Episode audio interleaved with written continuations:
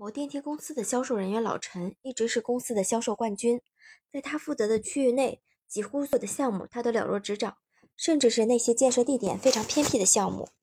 更令人钦佩的是，所有的项目，他都可以通过几个电话把客户的组织结构、项目进展、关键决策人弄得一清二楚。他是怎么做到的呢？原来老陈这些年在自己负责的项目区域内，除了本职工作，还特别留意和发展与外界的关系。这些关系包括着那些已经合作的老客户、设计院的设计师，还有很多其他产品销售的同行。老陈平时只要有空，就会和这个人、这些人一起吃饭。随之而来，这些人有的就变成了老陈的线人，有时候甚至会主动的约老陈一起探讨项目。所以老陈不费力气就可以把客户的情况摸得一清二楚。获得客户线索一般有以下十二种方法：老客户再次采购信息。如果客户维护的比较好，对你的产品和服务比较满意，客户直接采购或者修正采购，能够节省双方的沟通成本和时间，直接进入成交阶段，这就是最理想的客户线索来源。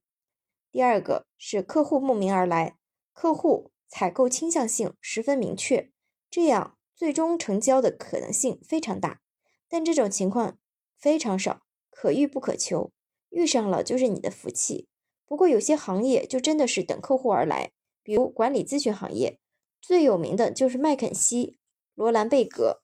不过客户上门还有一种可能性，就是拉你陪标凑数，或者是比价。这个事情我们也经常做。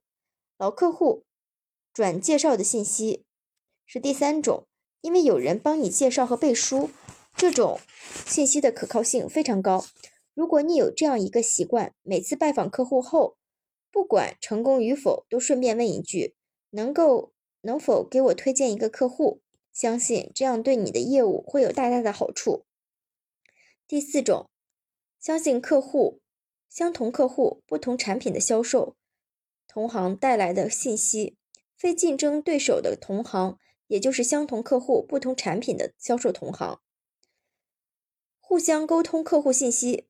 但不会进程竞争，有些网络社交圈、BBS 论坛、微信群就能提供这样的功能。通过在网络上的沟通和信息交流，能够获得相应的客户线索和信息。五、技术研讨会上的信息。技术研讨会，尤其是技术含量高的工业产品技术研讨会，厂家每年都会请一些行业内的专家和潜在用户参加会议，这也就是寻找潜在客户的好机会。有一些厂家甚至把它作为获得销售机会的重要来源，因他因为他们演讲的演讲者都是行业内的技术权威，参加者必须付不菲的一些费用，这就导致来参加研讨会的一般都是各单位的技术负责人，效果特别好。通过招投标获得的信息，有些大型项目国家规定必须通过招投标流程，通过招投标公司确实能够获得招标线索。但是问题是，这些线索比较滞后，竞争对手前期或许已经做了工作，有效性会大打折扣。设计院或者是顾问公司提供的信息，一级班比较大的项目或者是在可研报告时，设计院和顾问公司就已经进行参与，所以他们能够比较早的获得信息，而且获取的信息比较全面。有些顾问公司不但能够获得信息，还能影响客户的决策。八。行业协会提供的信息，基本上每个行业都有自己的行业协会，比如说软件行业协会、电子元件行业协会、仪器仪表行业协会。虽然这些行业协会只是民间组织，但哪怕没有人能比行业协会更了解行业内的情况。如果你的潜在客户恰好是某行业协会的会员，能够得到协会的帮助，是你直接接触到潜在客户的有效方法。九、总包、分包商或集成商提供的信息。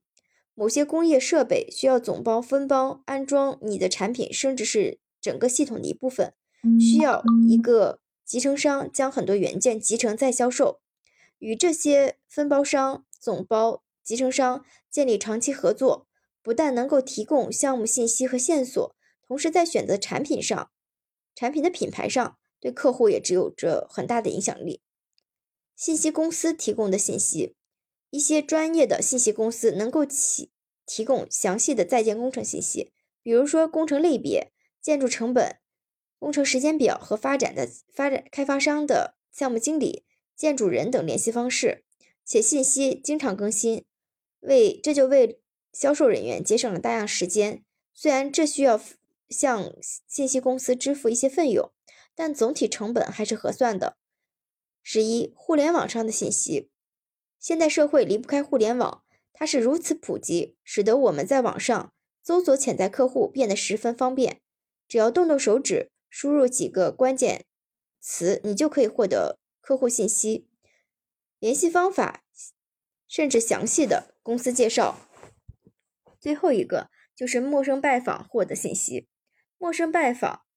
分区域地毯式搜索和陌生拜访。希望以大量的拜访次数来获得潜在客户，但是这种方式效率低下，浪费金钱。客户拜访是最昂贵的销售方法，而且它会带给你身心疲惫和被拒绝，不断打击销售人员的自信心。B to B 的销售模式一般不提倡。除了这些信息来源以外，还有一些被忽视的线索，那就是公司离职销售人员的客户。如果公司内部的信息系统不完善，这些客户就会成为所谓的孤儿客户，放弃相当可惜。